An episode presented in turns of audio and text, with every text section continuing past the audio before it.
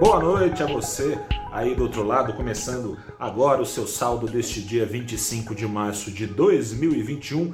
E eu tô aqui para te contar que o grande fazedor de preço na bolsa brasileira nessa quinta-feira tem nome e sobrenome Roberto Campos Neto.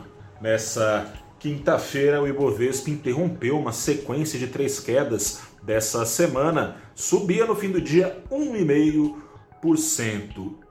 O dólar não conseguiu interromper a sequência de altas. Fechou com uma alta de 0,56%, o real já se desvalorizou mais de 3 e tantos por cento na semana. Moeda americana vendida no final do dia a R$ 5,67.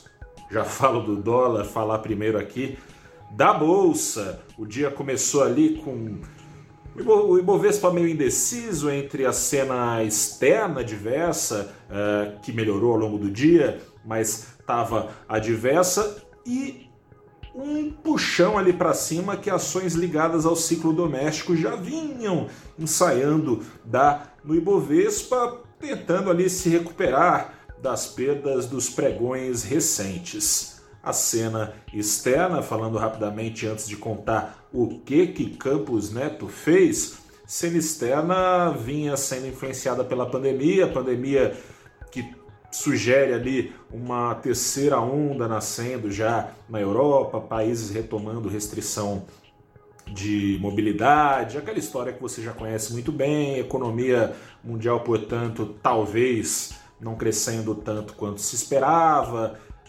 esse quadro todo. Mas a cena ficou ali mais pesada, por palavras de outro banqueiro central, o banqueiro dos banqueiros, Jerome Powell, que deu uma entrevista lá nos Estados Unidos falando que a economia americana está reagindo, vacinação, coisa e tal, o que é bom, evidentemente, mas que pode fazer com que ele comece a colocar o pé no freio dos estímulos, segundo ele, economia sendo reaberta antes do que se pensava.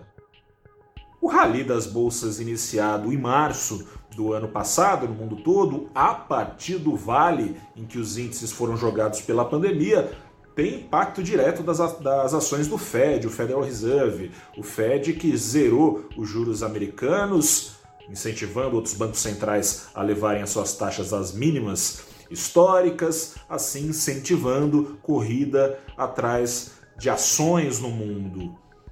Influa ainda mais os índices e tem inflado a chuva, a enxurrada, as injeções de dólares que Jerome Powell, na base da centena de bilhões, tem feito mês a mês no mercado global com a recompra de títulos. Esse dinheiro acaba com a renda fixa engatinhando no chão, rastejante, sendo despejado esse dinheiro para as bolsas, inflando ainda mais as bolsas. Se a economia americana reagir antes do esperado, Powell pode começar a tirar os estímulos antes do esperado. Dados hoje de seguro-desemprego atingindo o melhor momento desde o começo da crise, ainda alta, ali na base de 600 e tantos mil pedidos, mas uma queda significativa de 12% de uma semana a outra e reforça que a economia americana está reagindo, o que ao longo do dia ajudou as bolsas americanas a serem puxadas para cima, ajudando a aumentar o incentivo a se comprar ações aqui no Brasil também grande incentivo, como disse no começo do vídeo, dado por Roberto Campos Neto. Roberto Campos Neto e seus comandados nos últimos dias, você deve ter acompanhado, Subiram eles, os membros do Copom, o Comitê de Política Monetária do Banco Central, a Selic em 0,75% dos 2% ao ano aos 2,75%, e não foi só isso. Indicaram que vão dobrar a aposta em maio, mais uma puxada para cima de 0,75, que levará, tende a levar, se nada mudar, a Selic aos 3,5% ao ano. Nos últimos dias vinha é, uma parte do mercado diante dos riscos colocados pela economia brasileira, com a crise se aprofundando, apostando que a alta dos juros poderia ser ainda maior. Mas Campos Neto mandou o pessoal tirar o proverbial cavalinho da chuva, porque disse que só se algo muito fora do cenário que ele tem é, diante dos olhos dele, é, só se isso acontecer, a alta não será de 0,75.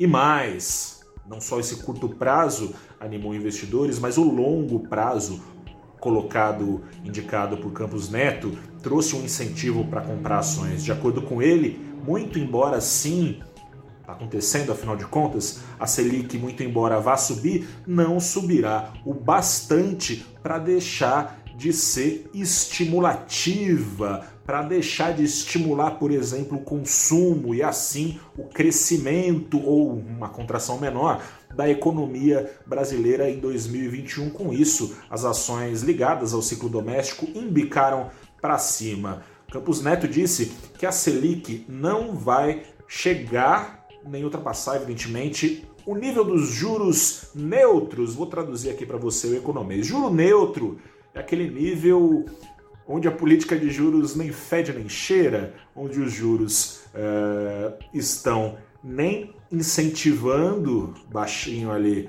uh, a economia a crescer, nem incentivando, quando sobem mais, a economia a não crescer tanto assim. Esse patamar de juros neutros, de acordo com o relatório de inflação eh, mais recente do Banco Central, seria ali por volta dos 6% ao ano de Selic.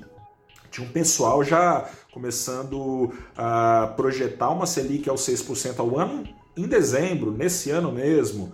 Se a Selic, de acordo com Campos Neto, não vai chegar no patamar de juros neutros, mantendo então o seu grau estimulativo, é de se imaginar que a Selic suba ali aos 4, 5%, não perto desses 6% ao ano. Falei para você que ia falar do dólar. Tem uma pandemia acontecendo, tem riscos associados a ela, isso não foi totalmente esquecido pelo mercado, o dólar subindo, indicando mais uma dose de prêmio de risco exigida por investidores para apostar no mercado de capitais aqui no Brasil, tem muito a ver com riscos fiscais e políticos associados à crise. Na noite passada, o presidente da Câmara, você deve ter acompanhado, disse, lembrou, ele lembrou o governo que caso seja necessário o Congresso, caso o governo siga errando na gestão da crise sanitária, o Congresso pode usar o que Lira disse que não pretende, mas que pode usar, o que chamou de remédio amargo. Para bom entendedor, um risco é Francisco. Isso foi interpretado como não poderia deixar de ser como uma ameaça de impeachment caso o governo siga vacilando, como tem vacilado. O governo tem se coçado, coisa e tal, Bolsonaro ali tentando mudar de postura, mas isso depois de 300 mil mortes pela Covid-19, depois de muito negacionismo, de muito não correr atrás de vacina, quando não incentivar que as pessoas não tomassem, incentivar aglomerações, caso especista nesse caminho, Lira lembrou, e aliás, Pacheco, Rodrigo Pacheco, presidente do Senado, agora há pouco, depois do fechamento do pregão, foi pelo mesmo caminho, fez coro a Lira. Diante disso, fica difícil é, para o investidor não aumentar o prêmio de risco aqui no Brasil, risco político e fiscal também, porque, de acordo com Lira, a Câmara não é a casa das privatizações, não é a casa das reformas, é a casa do povo. E assim não dá, de acordo com ele, para se pensar em reformas diante de eventuais descalabros, seja por força da pandemia, como não teria de ser diferente, seja pelos incentivos da má gestão do governo a ela. Puxou o dólar para cima e puxou a ponta longa da curva de juros, muito embora nas pontas mais curtas o toque dado por Campos Neto tenha surtido efeito e puxado é, as taxas para baixo. Eu fico por aqui. Volto amanhã. Sexta-feira, você já sabe, tem saldo do dia e saldo da semana também no valorinvest.com e nas nossas redes sociais, no Spotify, no YouTube e no Instagram. Eu sou Gustavo Ferreira, repórter do valorinvest.com. Fico por aqui, se cuide daí que eu tô me cuidando. Daqui a gente vai sair dessa. Grande abraço, até a próxima e tchau.